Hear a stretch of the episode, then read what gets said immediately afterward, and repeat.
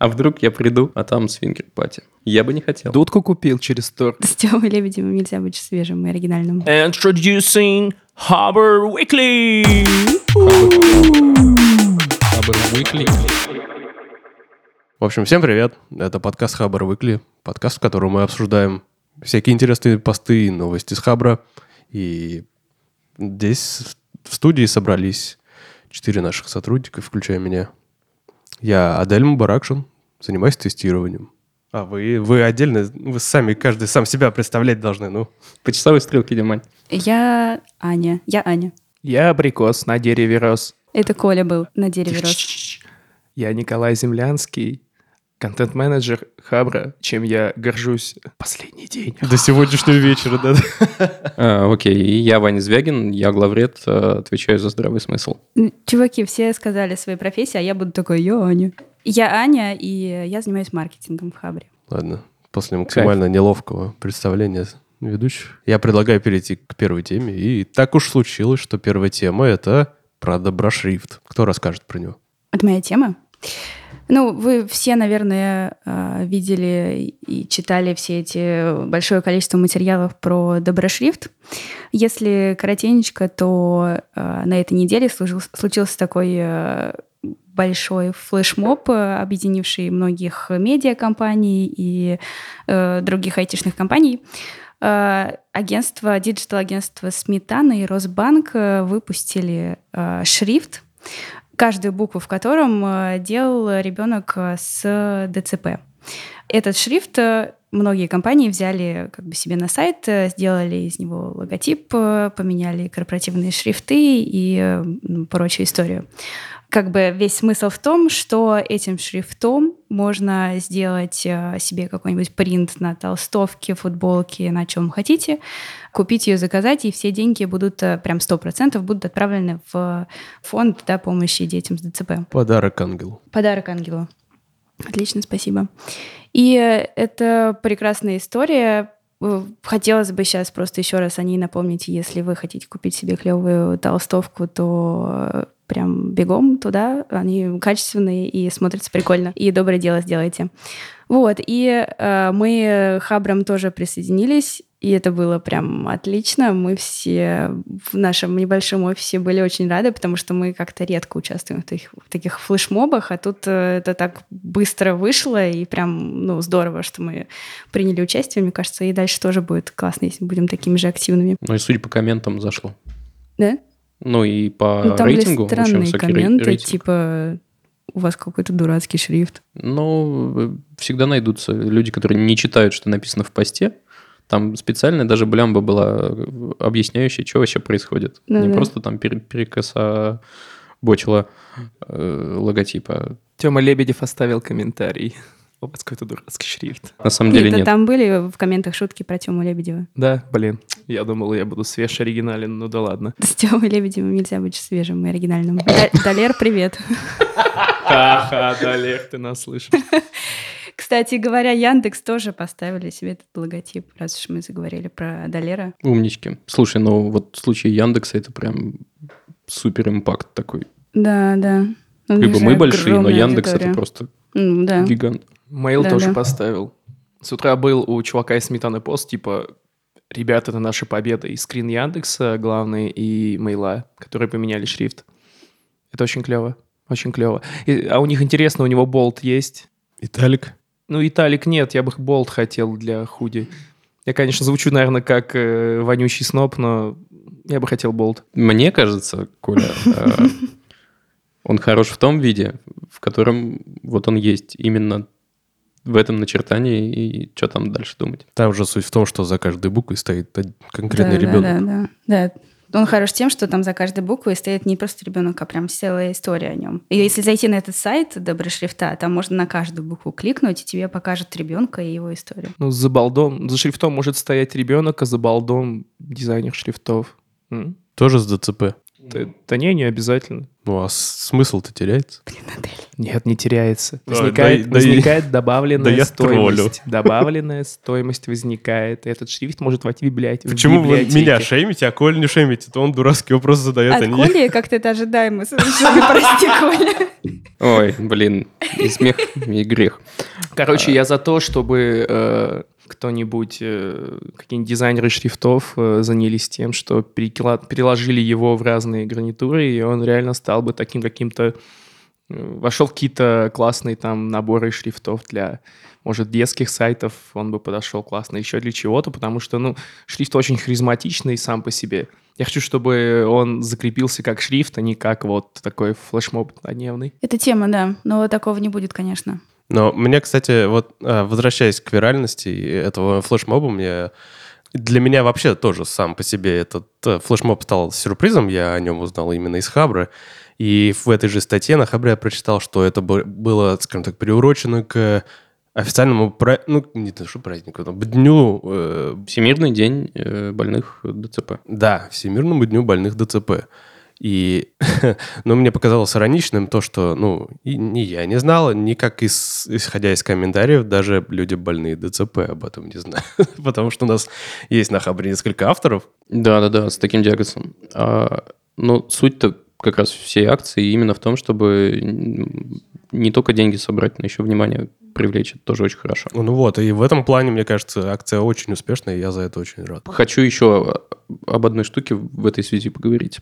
В комментах, не у нас, а, по-моему, на составе, я потому что в целом про этот шрифт стал читать, что пишут. И кто-то написал, о боже мой, и уже такой проект был похожий, он назывался «Наивно очень», А, только там была история в том, что... Он есть. Это офигенный проект. Да-да-да, там история в том, что Футболки. не шрифт, а рисунки. Рисунки, да-да-да. И есть и принты, и худи, и вот это все. Ну, в общем, то же самое, только по рисунке. И, блин, мне кажется, ста- ставить вопрос, в принципе, что вот это уже было, а с точки зрения дизайна, ну, такое всегда что-то уже было, и ты переосмысляешь.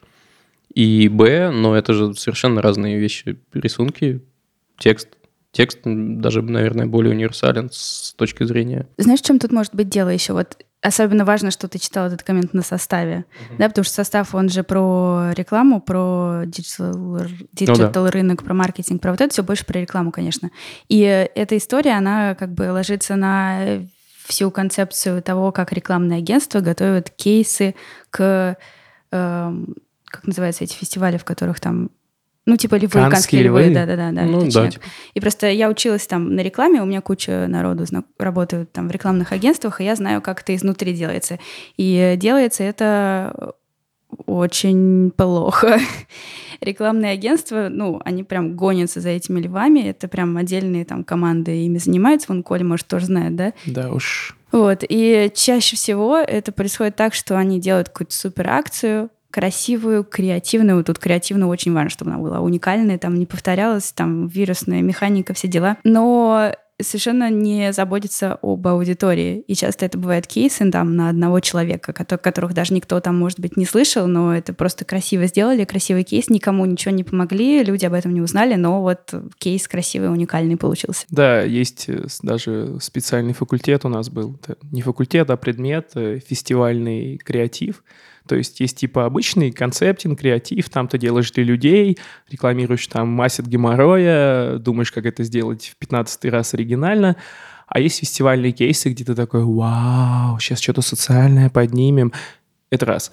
А, И второе, э, я немножко погружился в среди этих рекламщиков, и как бы больше всего они боятся баянов.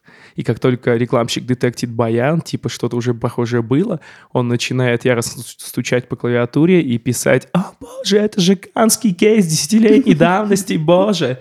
И, ну, таким образом он э, считает, что поднимает свою, свой авторитет в глазах читающих, показывает свою насмотренность. Насмотренность — это очень важно. Так что все фуфло, все фуфло. Тут еще есть такой вопрос в связи с этим, э, о том, что, ну вот как бы даже тот же кейс э, с Доброфестом, он, э, ну, хороший, клевый, действительно подняли какую-то шумиху, собрали деньги, привлекли внимание, да, но есть там какая-то вторая сторона того, что это все все равно не безвозмездная какая-то история, там не сделано не знаю, некоммерческой организацией или государством там, или еще кем-то, я вообще не уверена, чтобы они смогли сделать реально такой крутой кейс, да.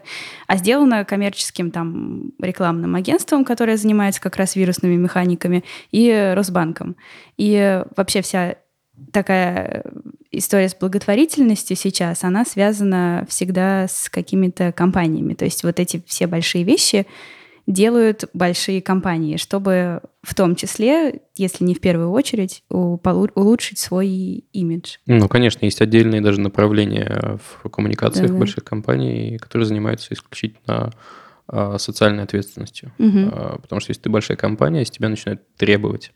И происходят даже такие расклады, когда кто-то говорит, типа, ребята, сорян, мы не будем участвовать вот в этом, потому что мы вот уже здесь, здесь и здесь. В целом я не вижу в этом ничего плохого. Мне кажется, тоже. Но я знаю, что многие видят. Что вы думаете про это? Я не знаю, мне кажется, даже неплохо брать профессионалов для того, чтобы решить ну, некую задачу. Окей, параллельно большая компания решает свои задачи э, имиджевые, но по факту-то решается основная. Ну, то есть, если бы им это было совсем не нужно, они, не знаю, э, морских котиков бы э, поддерживали в каком-нибудь зоопарке. Нет, ну подожди, они, у них есть много вариантов, в том числе и морские котики. И выбор не потому, что им нужно, а потому, что лучше зайдет э, в общественности, что даст им больше пиар. Это потенциально фестивальные кейсы да, за природу, за детей в Африке и прочих униженных, оскорбленных, да. На основе этого делаются кейсы, за которые получаются статуэточки. Короче, Потом эти кейсы уходят э, в, на склад. На склад я не против, идей. если кто-то получит статуэточку, и это кому-то параллельно поможет. На здоровье получайте статуэточки и делайте классно если получается классно. Вот, да, вот такая моя позиция. Согласен. Следующую тему я закинул. Но я не хотел, я не сильно раз, ну, как бы там распинаться, но... Котики. А, котики. Она про котиков. Я люблю котиков. Все любят котиков. Все любят котиков. Все здесь любят котиков. Да. А, наш пользователь под ником FlyCam создал такой небольшой хай-тек домик для котика, который живет у него на чердаке дома. Котик очень нелюдимый и очень такой, боится, очень боится людей, видимо. Автор подозревает, что люди ему сделали что-то плохое в прошлом. И так как приближалась зима, я так понимаю, уже не в этом году это домик сделал. Ты черт ну, знает, может и в этом. Не суть. В общем, приближается зима, и автору стало жалко котика, как по понятным причинам. И он решил сделать ему домик, но домик непростой. С подогревом, с крышей, с видеонаблюдением. Этот дом умнее моего. Да, вообще-то. Э, ну, ну общем... слушай, там не, не то чтобы умный дом, там технологичный дом, скажем так. Потому что он ничего не детектит, э, он не автоматический, он просто... просто там с есть, подогревом. Да, подогрев, который, по-моему, даже сам юзер включает. Угу. Когда через камеру видит что там котик. И при этом камера не срабатывает э, на котика. Он периодически просто включает камеру и смотрит, есть ли там кот. И не, это я не к тому, что это плохо. Просто э, я бы называл вещи своими именами. Вот. Не, Технологичный не. дом. Ну, это мне в любом случае кажется, что вне зависимости от реализации, это очень крутая идея. Да не побоюсь этого слова. Это, это же продолжает нашу тему благотворительности, грубо говоря. Знаете, что вспомнил еще? Что где-то то ли в Европе, то ли в Японии, где тоже очень любят котиков, а, кто-то сделал хостел для котиков. Это очень похожая типа, модель. А, наш юзер сделал, ну, типа, одну капсулу для кота, а там прям целый, типа, отель. И там тоже подогрев, какие-то автокормушки. Они храпят там по ночам, как в хостелах. Все беруши там нужны. Слушай, не знаю. А, но вот такие проекты есть, и действительно, мне кажется, благотворительность, она не только про людей, а в принципе про добро. И про котов. И про котов. Будьте котиками, забудьте о котиках. Я люблю. Это наступающая зима на нас влияет. Посмотрите фотки в статье, там они прекрасные. Да, и котик прекрасный. И там их, да, он сначала опробовал эту коробку на своих котах, их двое, потом принес туда, и там такая саспенс целый там. Да, я поскольку заморочен на повадках котов, как только увидел фотку, где его коты лежат в этой лежанке. Сразу такой, подумал, что, наверное, не прогорит такой, идея. Чувак, да? не надо, потому что он же учует их запах и не придет. Но таки пришел, вкусная еда пересилила инстинкт. Ну да, он не сразу пришел, надо отметить. Только... Все заспойлерили. Ладно, все равно заходите, читайте, смотрите, главное, на, на котика. Следующую тему закинул я. Дико-дико она меня прет почему-то, потому что, наверное, в России такого не происходит, а в Европе происходит. Евросоюз обязал производителей бытовой техники поставлять запчасти в течение 10 лет.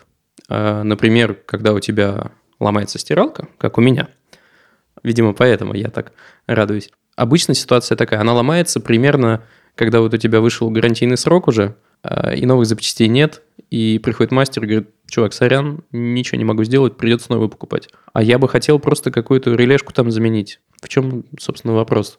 Очень хочется, чтобы производители заранее не продумывали вот это устаревание искусственное. Я хочу, чтобы девайс жил как можно дольше. И более того, э, чуваки, которые протолкнули закон, они на этом не останавливаются, и они требуют, чтобы производители открыли даже ТТХ этих запчастей. И если они сами не хотят производить, то пусть кто-то другой производит. И я думаю, что вот с э, бизнес-подходом, который в Европе вообще существует в целом, найдется какая-нибудь компания, которая будет заниматься просто производством вот вышедших э, в тираж запчастей, и всем будет счастье. Ты знаешь, я, может, скажу непопулярное мнение, но мне кажется, без искусственного устаревания э, множество компаний уже пошло бы куда подальше, потому что, ну, вот представь, у тебя многомиллионный рынок, ты продаешь э, миллионы девайсов, у тебя аудитория ими насыщается, насыщается, и как бы в один прекрасный момент бац, и тебе уже некому продавать, потому что ты продал всем. Не, ну это же можно разными способами воздействовать на устаревание. Можно фактически, да, деталями, ну, сами, со, самой техно, ну, машиной, короче. А можно там с помощью того же маркетинга и тот же iPhone, он, ну, они действуют с двух сторон, да, и так, и так. Вот там была вот эта история с тем, что у них теперь встроен детектор искусств Э, детектор экранов. Угу. Всегда был, насколько я помню. Вот эти скандалы с тем, что замененные в не сертифицированных вот этих сервисных центрах экраны зачастую не включались или как-то Apple отказывался с ними работать. Это было на самом деле до, до этих 11 айфонов. Ну да, э, суть в том, что не оригинальный дисплей – Угу. Ты, если ставишь, э, они там между собой не дружат. Но угу. я не знаю, будь я производителем, я бы сказал, ребят, а, а поскольку Apple заморачивается над э, ощущением общим от устройства, типа, ребят, если у вас будет глючить, вы потом будете писать, что типа iPhone у меня стал глючить, вот я заменил экран. Поэтому они говорят, только наши экраны, пусть дороже. Вот, кстати, на такое условие я согласен. Да фиг с ним, пусть мне продадут э, запчасть дороже. Пусть она будет оригинальной, но мне ее хотя бы продадут. У меня была стиралка Samsung, которая, которой уже, ну, типа, Господь жги, здесь ничего не исправить. Не было уже ничего.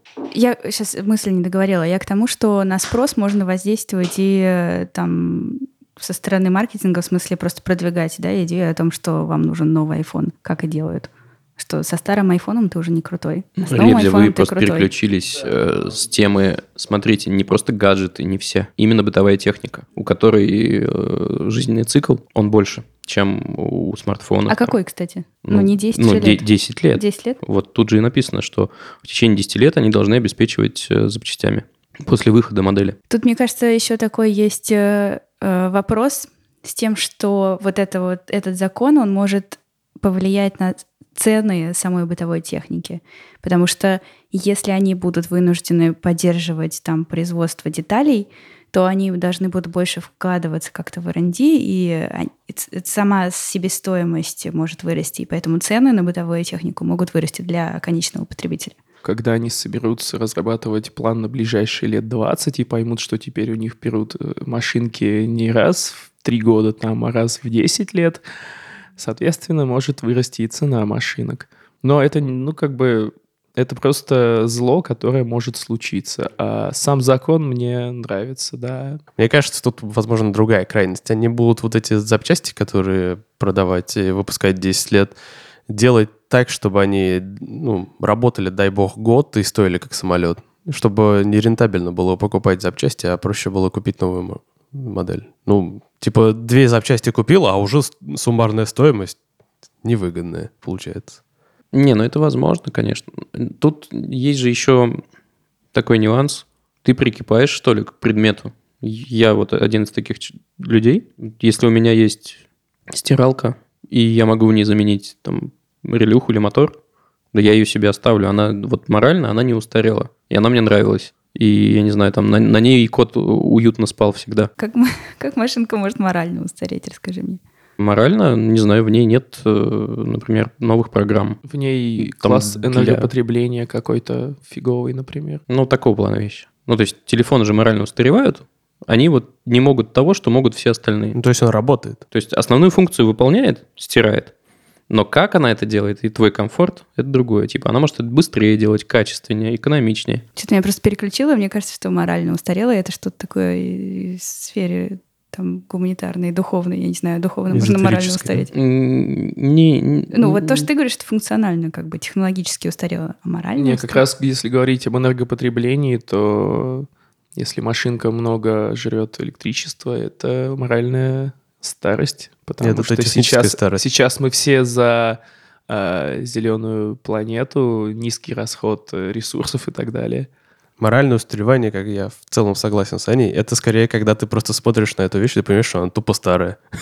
Просто вот в этом, мне кажется, суть. Фиг знает. Ну, нет, мне кажется, думаю, нет. не вполне. Как, как с тачками. Вот давайте возьмем тачки э, с 70-го какого-нибудь года. Какой-нибудь старый Форд 5-литровый. Он, он может быть в идеальном состоянии. Блестящий, красивый, гоняет прекрасно. Но он же морально уже устарел.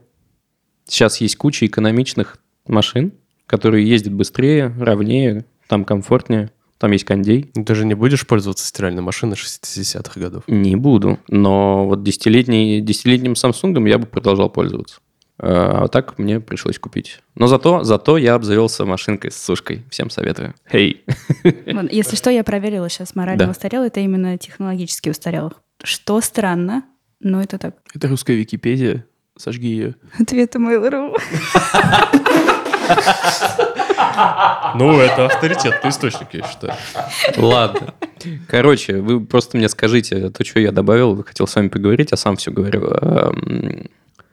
Вы за или против? Да, конечно, за. если За, это- за. Я за, но у меня много-много опасений на этот счет. э, Как минимум потому, что компаниям надо, собственно, сводить дебет с кредитом, как они это делали раньше, а учитывая новые требования, им надо будет раскошеливаться на детали раз. э, Жизненный цикл их девайсов э, должен увеличиться два, что приведет к снижению прибыли в долгосрочной перспективе. Короче, это надо будет решать уже компаниям, это их геморрой. Надеюсь, они решат это, не поставив в тупик своих пользователей, то бишь нас. Знаешь, я считаю, что это может стать полезно в том плане, что вот вместо того, чтобы просто впаривать каждый год одно и то же, скажем так, с небольшими изменениями, возможно, они на- начнут больше задумываться именно, именно над инновациями, чтобы было более весомый какой-то повод купить действительно новую модель.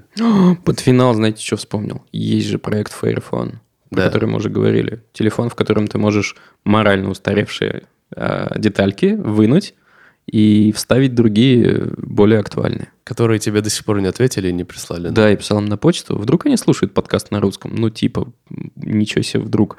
Please send us your fair phone, please. We are Haber.com project. If you don't understand Russian, please send us.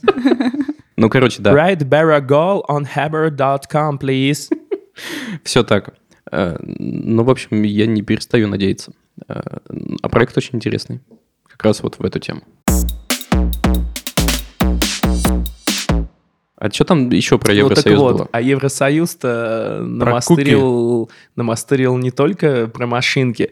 Евросоюз еще постановил, что э, пассивное согласие на куки, то есть когда ты заходишь на сайт, у тебя чекбокс с галочкой «Мы будем использовать куки обо всем», вот эта вот история теперь вне закона, и ты должен ставить галочку сам, чтобы разрешать использовать куки. Мне кажется, это здесь изначальная проблема в том, что 95% людей, которые пользуются ин- интернетом, вообще не знают, что такое куки. Куки. У меня есть э, циферки, я посмотрела. И Обожаю тебя, а маркетолог. я обожаю циферки. Да, да, да. Короче, когда вот в этой растяжечке, которая предлагает тебе, э, ну, акцептить, что там сайт использует куки, там есть два варианта, может быть, два варианта. В первом варианте как бы там просто типа accept, да, я согласен. Второй вариант, когда ты можешь отклонить и согласиться.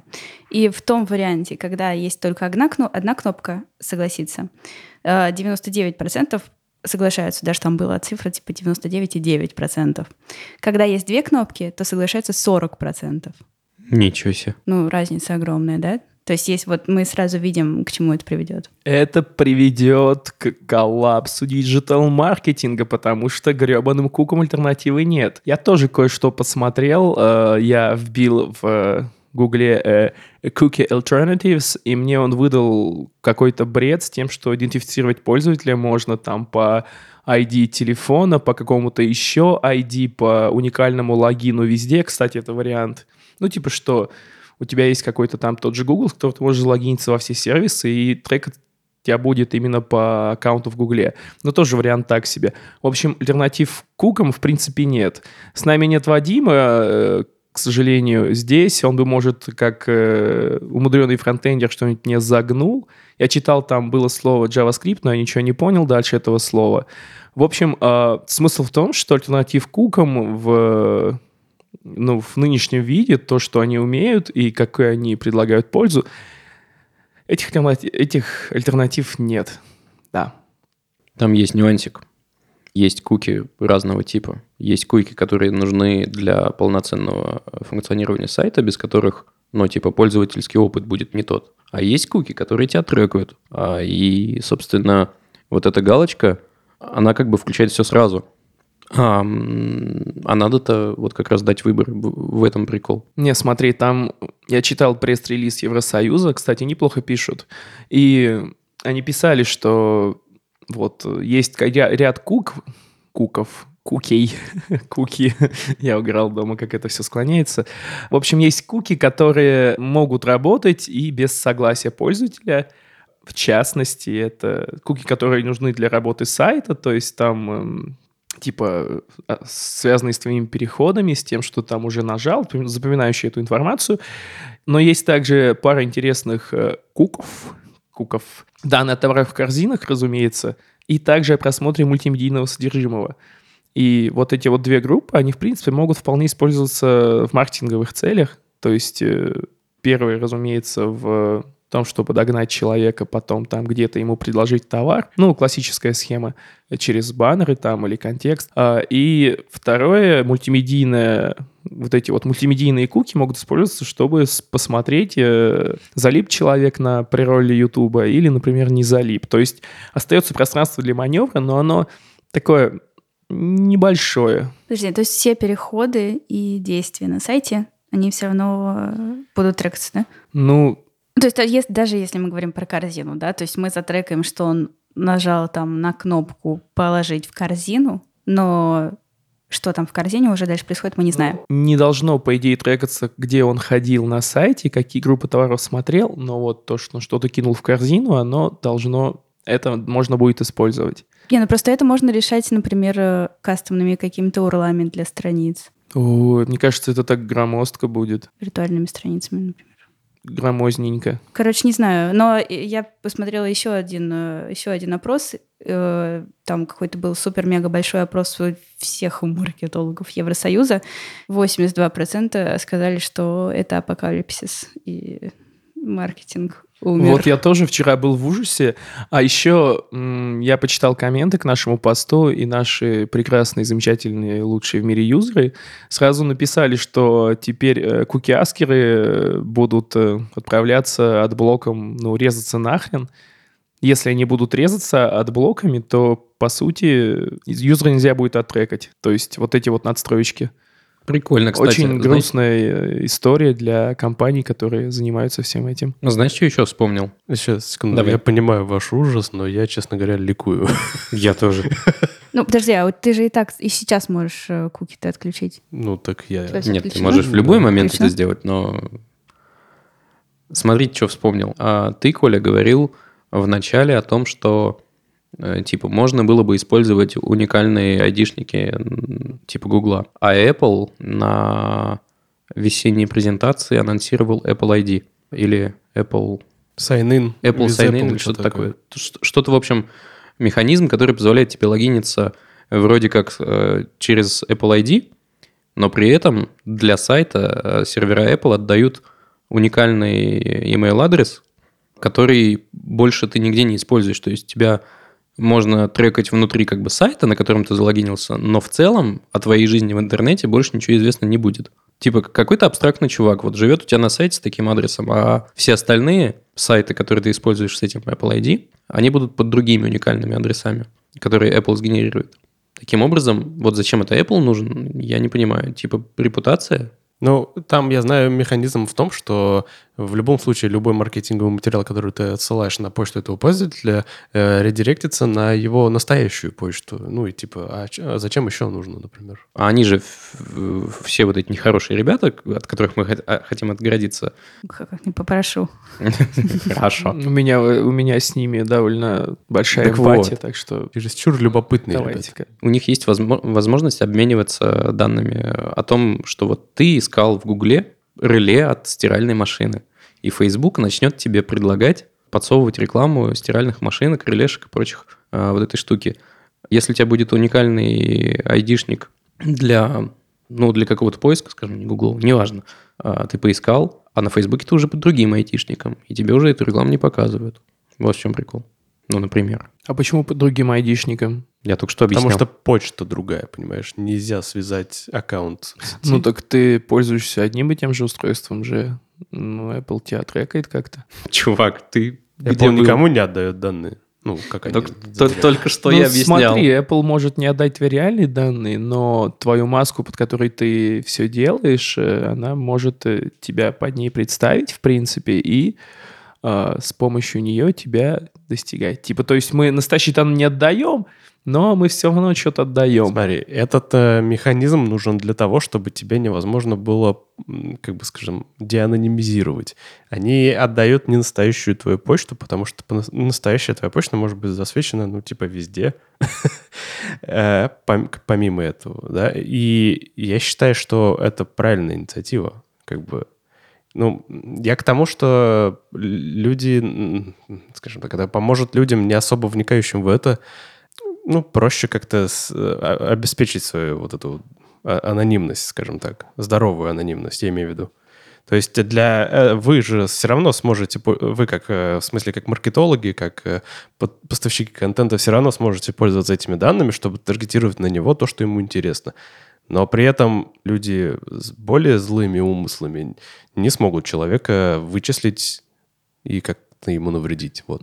Я Так не сможем, в том-то и этом. дело. Так почему Если не я правильно сможете? про- поняла. Всем нужно будет переслушать подкаст потом, вот эту часть, где Ваня описывал, как это работает. Что-то я думаю о том, что я опаздываю на свою планерку, так что у тебя немножко последний не, день, не ты слушал. Да пошли они все. Нет, я, я просто думаю, что в данной ситуации Apple очень круто делает, э, не потому что они такие э, белые и пушистые, а потому что они могут нахрен продавать свои базы э, вот этих вот айдишников, под которыми скрываются реальные люди, но реальную инфу людей они продавать не будут. То есть э, Это очень большая, большой репутационный риск Да, как для только Apple. это всплывет, просто хана. Для такой огромной С такой ценой акций я бы не рисковал. Да. Ой, да ладно, придумай что-нибудь. Ну, типа, Facebook же плавает. Ну, ещё. типа, ты просто хочешь верить, что э, там есть двойное дно. Да. Окей, так тому и быть, почему нет? А можно еще вот последний Конечно. вопрос спросить?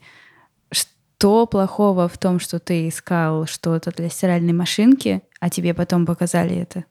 В- Конкретно в этом, прости. Что плохого в этом? а, Я, я, можно я отвечу, потому что у меня Подгорает. подгорает прям кошмар. Дело не только в том, что ты, когда ты действительно целенаправленно искал что-то, и я, это я еще, допустим, понимаю, но когда ты просто при включенном телефоне поговорил об этом, а тебе внезапно потом начинают рекламировать это, это прям пугает. Это такая теория заговора получается. Это не теория заговора, я тестил. Это так и есть. Блин, ну у меня тоже так бывает, но я не знаю, как это работает, поэтому А мы знаем, об этом думать. Google Ассистент тебя слушает или Siri. Это все to improve your experience, чувак. А мне... А можно меня спросить сначала? Надо мне это Нет, improvement? нет, не надо тебя спрашивать. Вот Блин, про знаете- это и разговор.